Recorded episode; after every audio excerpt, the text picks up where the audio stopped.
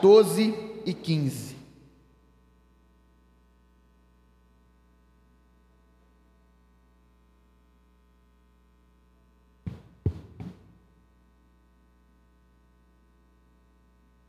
O texto sagrado em Josué, capítulo 24, versículo 14 e 15 diz: Agora, pois, temei ao Senhor e serviu com integridade e com fidelidade. Deitai fora os deuses aos quais serviam os vossos pais, da além do Eufrates e no Egito, e servi ao Senhor. Versículo 15. Porém, se vos parece mal servir ao Senhor, escolhei hoje a quem servais se aos deuses de quem serviram os vossos pais, que estavam da além do Eufrates, ou aos deuses dos amorreus, em cuja terra habitais. Eu e minha casa serviremos ao Senhor.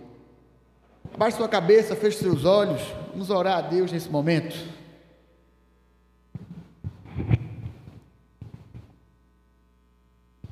Pai, nós te agradecemos pelo privilégio de ler a tua palavra, de cantar, de orar, de estar na tua casa. Senhor, muito obrigado pelo privilégio que o Senhor nos escolheu e nós aqui hoje estamos, Senhor, para te cultuar e escutar a tua voz. Que o Senhor possa nos abençoar, nos guardar e falar o nosso coração, em nome de Jesus. Amém.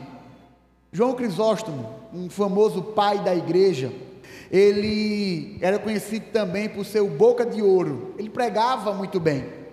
E ele certa feita disse, abre aspas, cada casa deveria ser uma igreja e cada chefe de família deveria ser um pastor, lembrando-se que os pais prestarão contas de cada filho que o Senhor os concedeu. Muito antes até do nascimento deste pai da igreja, de João Crisóstomo, Josué já tinha entendido esta missão. Josué era um homem muito ocupado. Josué recebeu o bastão de Moisés e ele liderava aquele povo muito facinho, né? Aquele povo que não reclamava, aquele povo que não murmurava, aquele povo que era muito manso. Josué teve o privilégio de guiar o povo de Deus na conquista da terra prometida e todo o dilema e o discorrer desse livro que os irmãos conhecem. O povo tinha sido exortado pelo Senhor e Josué o chama, através, obviamente, de Deus, a renovar a aliança. E naquele contexto bem idólatra, naquele contexto tão hostil, Daniel, ele, Daniel não, perdão, Josué, ele toma uma decisão. Decisão semelhante à decisão de Esdras, que há três domingos atrás foi pregado aqui na igreja. Esdras, que no capítulo 7, versículo 10, tinha decidido estudar a lei do Senhor, praticar a lei do Senhor e ensinar a lei, os estatutos do Senhor a todo Israel.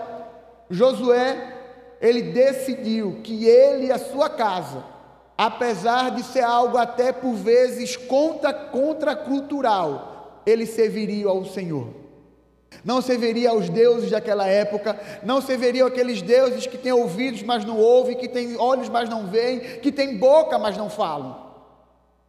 E ele toma essa decisão. E eu queria te perguntar nesta manhã: a quem você tem servido? A quem você tem adorado? A quem a sua casa tem servido?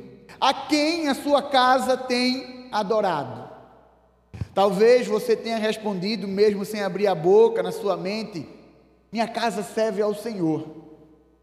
Mas a resposta para essa pergunta, ela pode ser melhor verificada não com o que você fala, mas como você vive. Não com o que sai da sua boca, mas como está a sua agenda.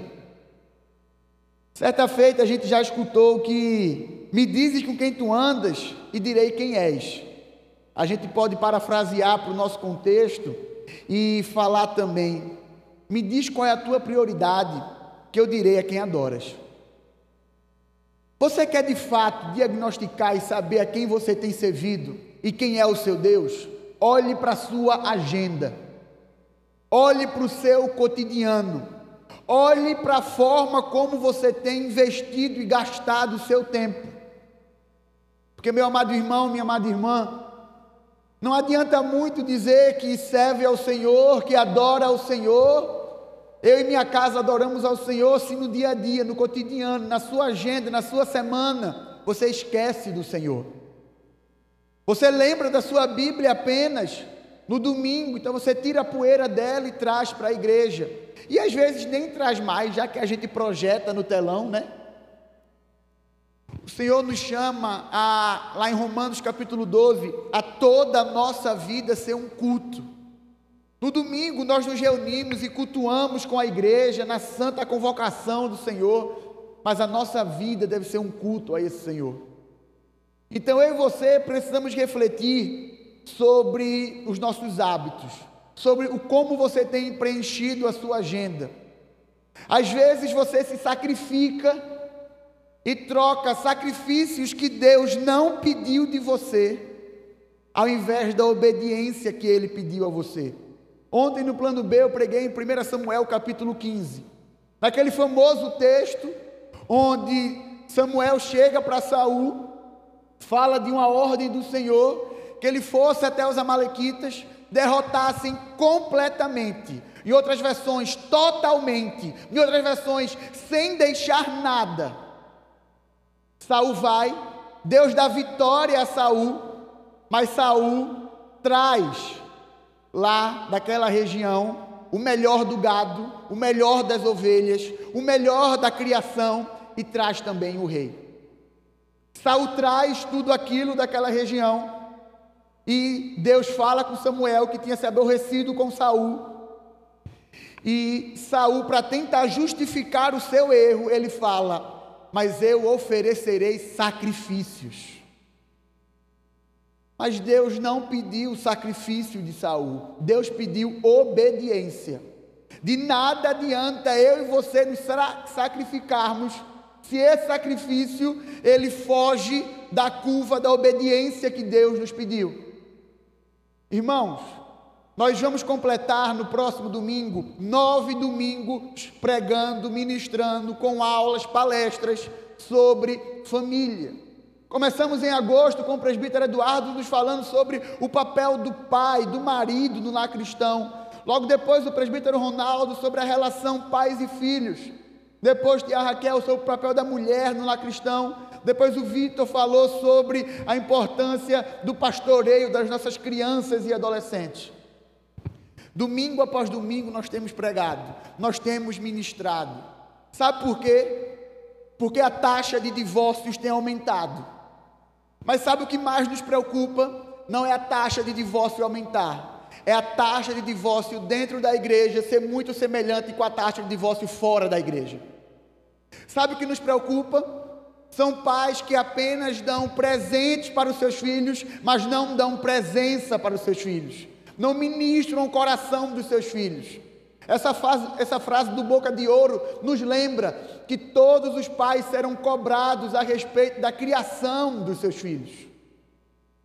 E hoje, de forma muito simples, nós fazemos um apelo. Eu vou me utilizar de como Paulo fala no texto que mencionei há pouco, capítulo 12 de Romanos. Nós rogamos à igreja que a gente resgate o culto doméstico. Nós estamos há mais de 500 anos da reforma protestante. Nós lembramos dos cinco solas. Nós lembramos que o justo será que o justo vive pela fé, que é salvo pela fé em Cristo Jesus. Mas existem outros tesouros que a gente precisa trazer à nossa memória. E um destes tesouros é o culto doméstico. Há pouco, Diácono Xavier falou sobre a per primeira pergunta do breve catecismo de Westminster: qual é o fim principal do homem? A resposta a maioria de nós conhecemos: o fim principal do homem é glorificar a Deus e gozar, ou se alegrar, ou ter contentamento nele para todo sempre. Irmãos, esse documento, o breve catecismo de Westminster, sabe pelo, por que ele foi formatado? Lá na Assembleia de Westminster, eles escreveram alguns documentos, lá na Inglaterra, no século XVII. Escreveram a Confissão de Fé, o Catecismo Maior, mas escreveram um breve catecismo com o intuito dos pais se utilizarem, se utilizarem daquelas simples perguntas para abençoarem, para ministrarem, para pastorearem o coração dos seus filhos. E hoje nós estamos aqui rogando a igreja, clamando a igreja, incentivando a igreja façam culto doméstico. Nós passamos alguns meses sem poder nos congregar aqui presencialmente. A família que já tinha esse, esse hábito pôde ser alimentada semana após semana ali com aquele ambiente de comunhão e ministração da palavra. Mas aqueles que não tinham essa prática, imagine se nós não tivéssemos transmissão. Imagina se essa pandemia fosse há 100 anos atrás sem o auxílio da tecnologia. Você ficaria três meses sem escutar uma pregação, sem ler a Bíblia, sem ter um momento de comunhão com a família. E os pais que já conversaram comigo, no tempo que eu liderava o plano Betim, era mais comum do que hoje com o plano B. Eu sempre incentivava e perguntava: não, é porque eu estou muito distante do meu filho. O meu filho não confia em mim, o meu filho não se abre para mim, o meu filho não tem relacionamento comigo. E a primeira pergunta que eu fazia: Você tem orado com seu filho? Você tem feito culto familiar com Não, é porque eu não sei fazer culto familiar. Parece algo muito simples, não é? Rapaz, para que colocar um teatro no meio do culto? É porque às vezes a gente precisa até encenar para explicar algo simples como é, porque nós não temos feito culto doméstico. Então, o propósito de hoje não é a pregação, mas é mais uma palestra sobre culto doméstico. E, a, a princípio, eu quero falar com vocês sobre o resgate a este culto doméstico. Então, tá pegando aqui já?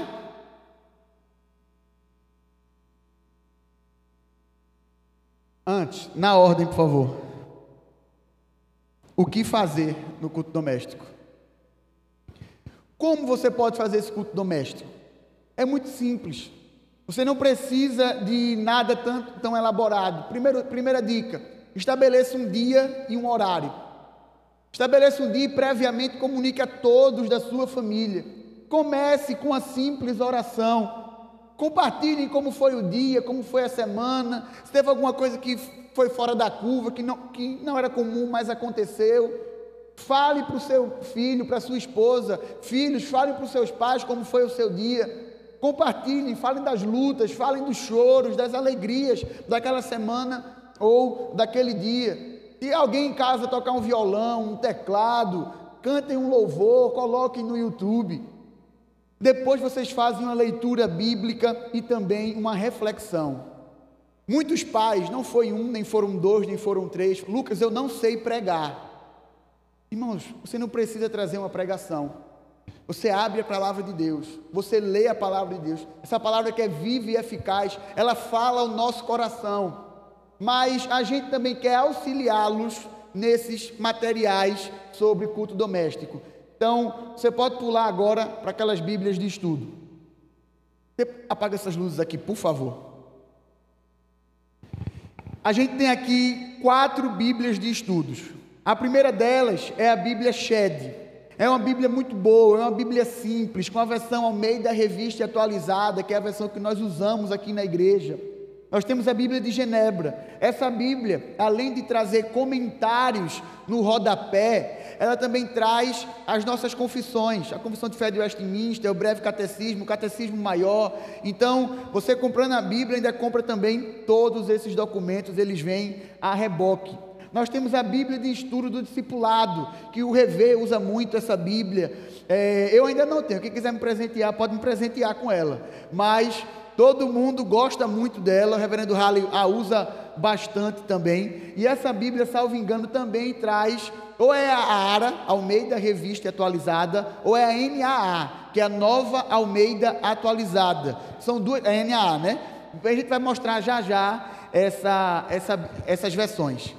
Mas, e essa Bíblia, NTLH, diferente da NVI, da ARA, da NAA, a NTLH, ela não é uma tradução, ela é uma paráfrase. Então, ela, de forma até fiel ao texto bíblico, ela comunica as verdades do Evangelho com um linguajar que às vezes é mais palpável, é mais simples para as nossas crianças aprenderem. Então, você que tem criança em casa, vale a pena você ter ou uma NTLH ou uma que a gente não projetou, mas a maioria do plano Betim já tem essa Bíblia, a NVT, nova versão transformadora. É uma versão muito boa também, simples como a NTLH. Então, mas Lucas, Existe diferença de uma versão para outra versão? Existe diferença? Eu, às vezes eu não consigo entender bem. Eu quero mostrar para vocês agora o mesmo versículo em versões diferentes. Oséias capítulo 4, versículo 6. Essa é a versão ARA, a versão que a gente usa costumeiramente aqui da igreja, da Bíblia Shed, da Bíblia de Genebra e tantas outras Bíblias da sociedade bíblica. O meu povo está sendo destruído, porque lhe falta o conhecimento. Porque tu, sacerdote, rejeitaste o conhecimento, também eu te rejeitarei, para que não sejas sacerdote diante de mim, visto que te esquecestes da lei do teu Deus, também eu me esquecerei dos teus filhos. Essa é a versão ARA. Próxima versão. Essa é a NAA, a nova Almeida atualizada. É uma atualização da atualizada. Então, você que é muito acostumado com essa Bíblia, mas às vezes a ARA, mas tem dificuldade de migrar para outra, você não terá muita dificuldade de migrar para essa. A Bíblia do discipulado, que a gente mostrou há pouco, usa essa versão. O meu povo está sendo destruído, pois lhe falta o conhecimento. Pelo fato de vocês, sacerdotes, rejeitarem o conhecimento, também eu os rejeitarei, para que não sejam mais sacerdotes diante de mim, visto que se esqueceram da lei do seu Deus, também eu me esquecerei dos seus filhos. São versões bem parecidas, mas veja agora a mudança para a NVI. Nova versão internacional. Meu povo foi destruído por falta de conhecimento. Uma vez que vocês rejeitaram o conhecimento, eu também os rejeito com, como meus sacerdotes. Uma vez que vocês ignoraram a lei do seu Deus, eu também ignorarei os seus filhos. Lucas, eu gosto muito da versão NVI. Tem Bíblia de estudo com essa versão? Tem. E o nome é muito difícil. Bíblia de estudo NVI. Mas ela é um pouquinho mais cara que as outras, mas é boa também. Agora a outra versão, a NTLH, nova tradução, linguagem de hoje. O meu povo não quer saber de mim e por isso está sendo destruído. E vocês, sacerdotes, também não querem saber de mim e esqueceram as minhas leis. Portanto, eu não os aceito mais como meus sacerdotes, nem aceitarei os seus filhos como os meus sacerdotes. Então perceba como é uma versão mais simples para comunicar à criança. Mas eu ficava triste que às vezes incentivando os pais a fazer culto doméstico, eles colocavam algumas, alguns empecilhos. E um dos empecilhos que eles colocavam, primeiro era não sei fazer, e vocês agora já têm um passo a passo. Começa com oração, depois compartilhar, louva, reflexão e oração. Irmãos, esse é um culto doméstico que a gente fala para que às vezes uma vez na semana você reúna a sua família e faça. Só que você pode fazer de forma mais simples ainda, diariamente, antes de uma refeição, às vezes o café da manhã, almoço ou janta, ou depois do jantar. E você não precisa fazer o culto com todos esses elementos diariamente. Você pode ser mais rápido ainda. Lê a Bíblia e, para não precisar pegar material, se você comprar uma Bíblia de estudo dessa, você lê a Bíblia e vê os comentários daqueles versículos que vocês leram. Então vocês não vão gastar 10 minutos por dia. Você lê a passagem, lê um capítulo, lê aqueles comentários, ora com a sua família e depois vai assistir jogo, Netflix, a criança vai para o computador, você vai estudar para o mestrado, enfim. Então, perceba como em tirando 10 minutos de 24 horas, você vai abençoar a sua família, você constantemente vai estar lendo a palavra de Deus, e às vezes muitos pais até falavam que não tinham rotina de vida devocional. Então isso vai lhe ajudar e ajudar toda a sua família a caminhar aos pés de Cristo diariamente. A gente tem o que fazer, mas também tem o que não fazer. Irmãos, não é para você estar tá pregando 50 minutos. Seu filho tem que estudar para as provas. Sua esposa já trabalhou o dia todo em casa, ou trabalhou fora, chega cansado. Você não precisa ter um culto de duas horas e meia. Não faça como eu fiz com Maiara um dia, não.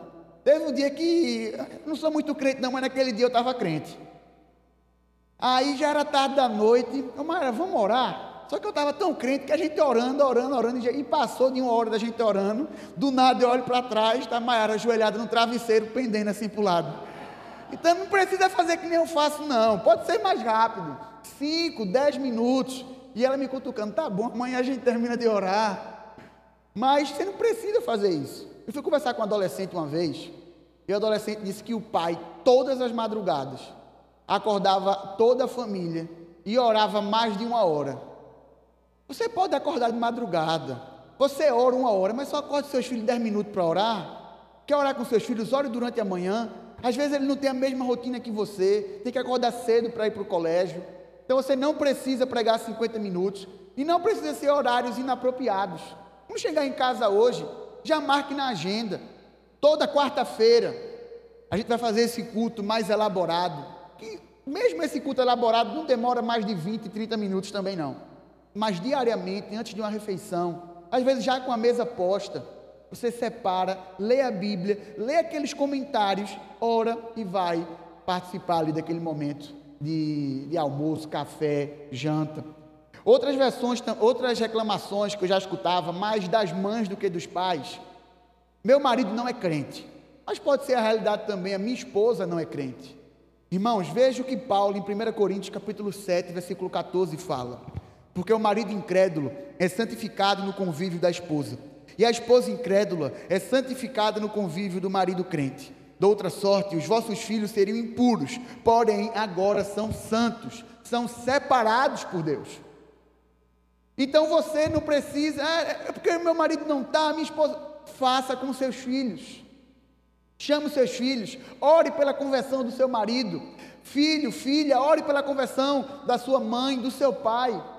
Você tendo aquela prática, aquela rotina, mesmo seu marido, a sua esposa, que não gosta de crente, quando ele olhar o seu testemunho, o seu proceder, sempre orando por ele, você vai evangelizá-lo através da, do seu caráter, através do dia a dia, através do seu testemunho. Geralmente os de casa, a gente não alcança entregando folheto ou falando sobre João 3,16. A gente alcança através do exemplo, da história de vida, da humildade, perseverando em oração.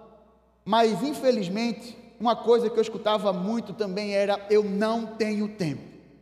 Eu tenho dois empregos, eu estou fazendo a pós-graduação, eu estou fazendo outra faculdade, a minha esposa também, é uma loucura lá em casa. Irmãos, nós devíamos ter vergonha em dizer que não temos tempo para buscar o Senhor.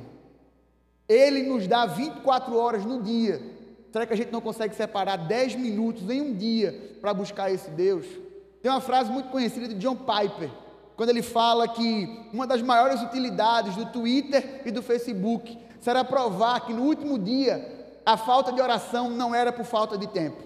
Parafraseando John Piper, também posso dizer que a maior utilidade do WhatsApp, do Instagram, da Netflix, das novelas, das séries, dos filmes, será provar no último dia que a falta de investimento na família não era por falta de tempo, mas era por não saber remir o tempo.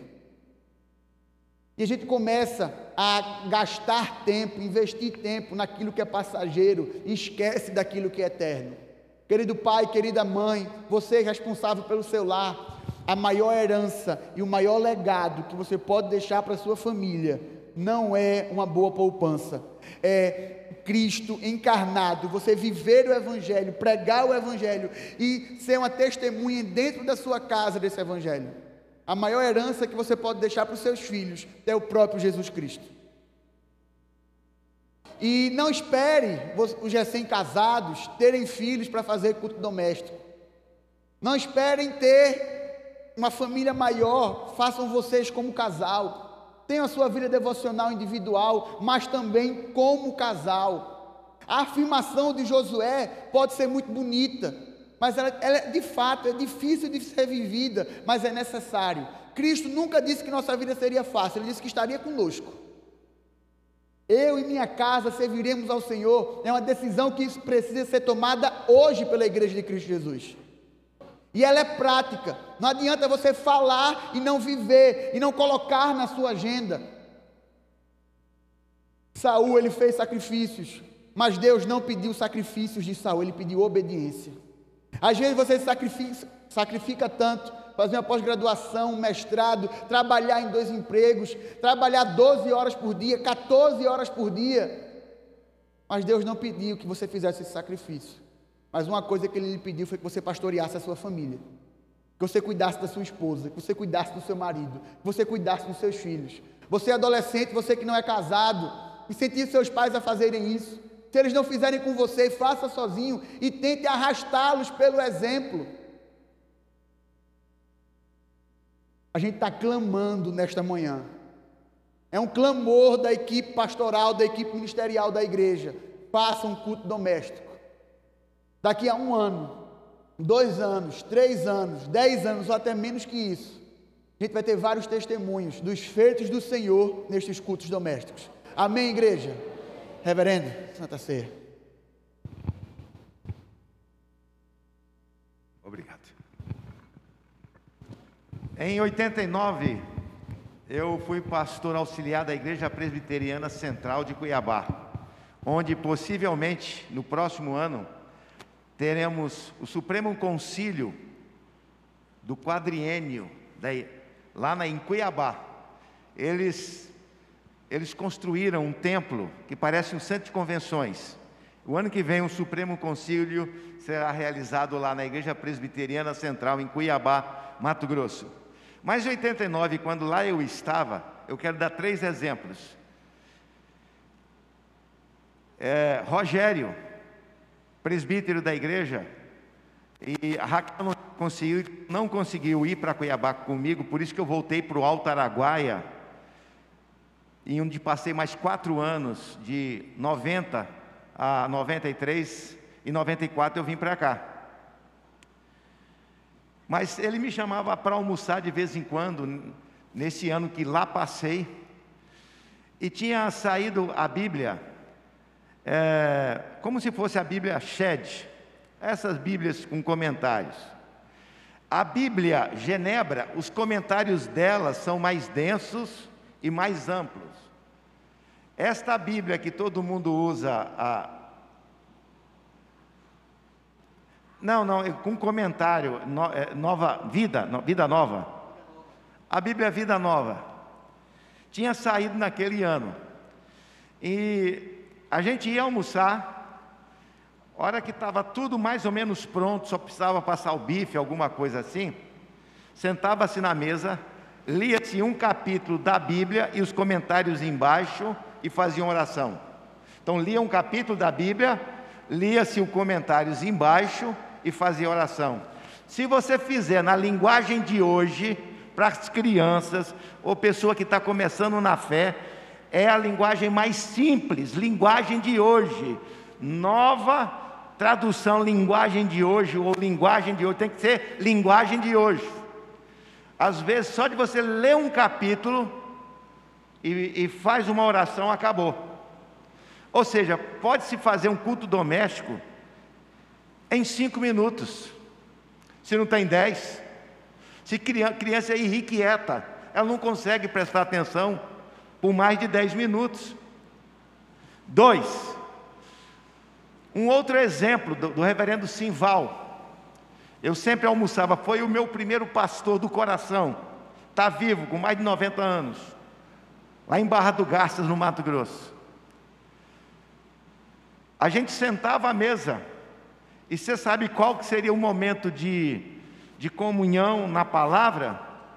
Cada um, todo dia, tinha que recitar um versículo.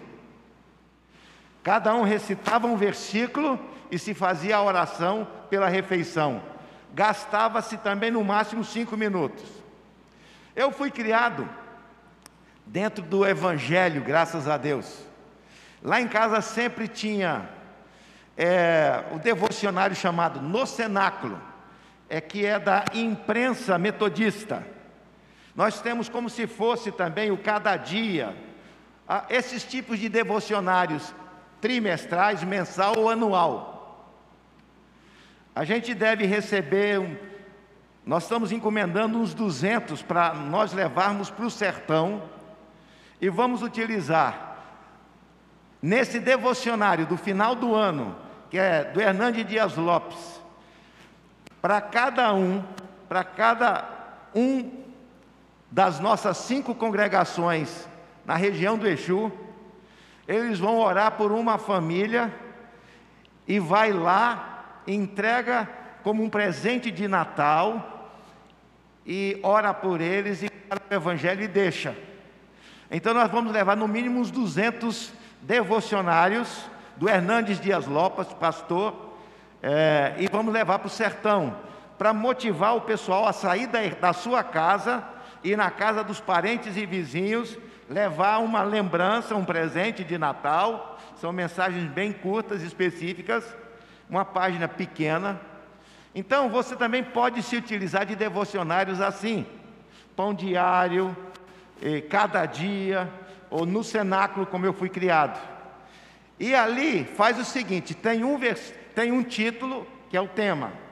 Ou, ou, vamos dizer assim, é, respeitar a Deus. Aí um versículo embaixo, só um versículo, e depois um. um ah, desculpa.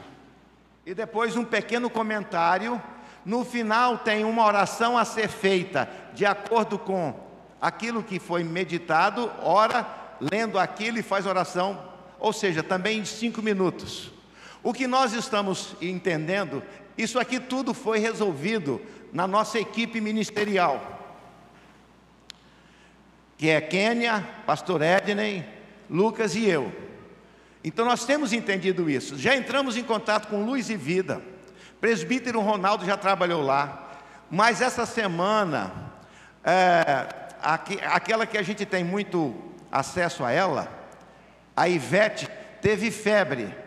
E aí ela não pôde vir aqui hoje mas nós queremos trazer livros sobre família, coisas básicas assim. Nós estamos também conversando, nós teremos é, catecismo evangélico, chamado Catecismo da Cidade, de John Piper e outros pastores, Tim Keller usa. Nós temos o breve catecismo, mas o catecismo da cidade é a metade, ou seja, mas é mais caro. Ou seja, isso tudo a gente está preparando e o que nós entendemos é que precisamos insistir nisso, na palavra do Senhor, no conhecimento da palavra do Senhor. Irmãos, não há tempo, mas hoje à noite nós estaremos trazendo uma mensagem dizendo que a aliança, a, no, a aliança do Senhor é familiar. Amém? Mas antes de ser familiar, ela é individual. Quem crer e for batizado será salvo. Mas ela também é comunitária. E nós falaremos hoje da importância da aliança comunitária. Assim como você não quer que seu filho e sua filha saia de casa, porque você os filhos sabem que eles precisam estar debaixo do mesmo teto. Nós vamos também dizer nessa noite as bênçãos e os castigos para os desprezarem a nossa casa espiritual, que é a igreja. Nós falaremos de uma coisa muito séria: igreja não é um acidente, igreja é a nossa família. E nós vamos mostrar que quando você despreza a igreja, não é presbiteriana nem do pastor Halley, esse aí vocês podem desprezar o Halley. Mas quando você despreza a igreja de Cristo, você está abrindo portas a demônios na sua vida, na vida dos seus filhos, na sua casa. Existe maldição Veja o texto usado hoje de Oséias 4, 6. O meu povo está sendo perecido por falta de conhecimento, e eu rejeitarei vocês, sacerdotes, e rejeitarei os teus filhos. Então hoje nós veremos as implicações, as explicações espirituais de bênção ou maldição por desprezo à aliança comunitária. Amém? Nós vamos passar agora a um momento que mais importantes da aliança comunitária.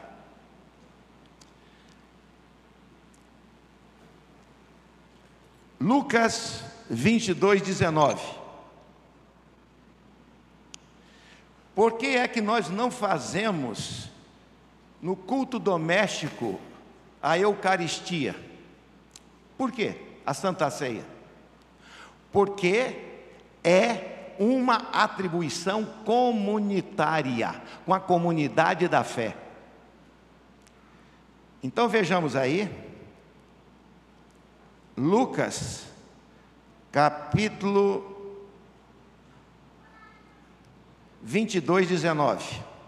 Diz assim a palavra do Senhor: Eu peço aos presbíteros e diáconos que venham já à frente.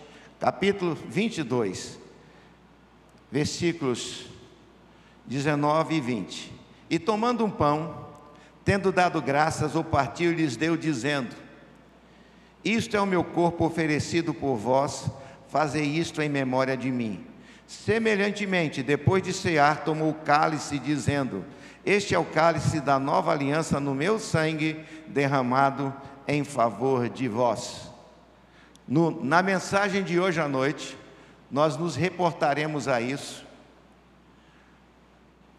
e isso aqui faz parte da aliança comunitária, da aliança da igreja. A igreja é quem tem autoridade para ministrar os sacramentos. Por isso que a gente não faz em casa, não faz pela televisão, não faz no culto doméstico. Existe uma bênção de Deus, conforme o Salmo 133: quão bom e quão agradável é viverem unidos os irmãos é como óleo precioso sobre a cabeça, o qual desce para a barba, a barba de Arão.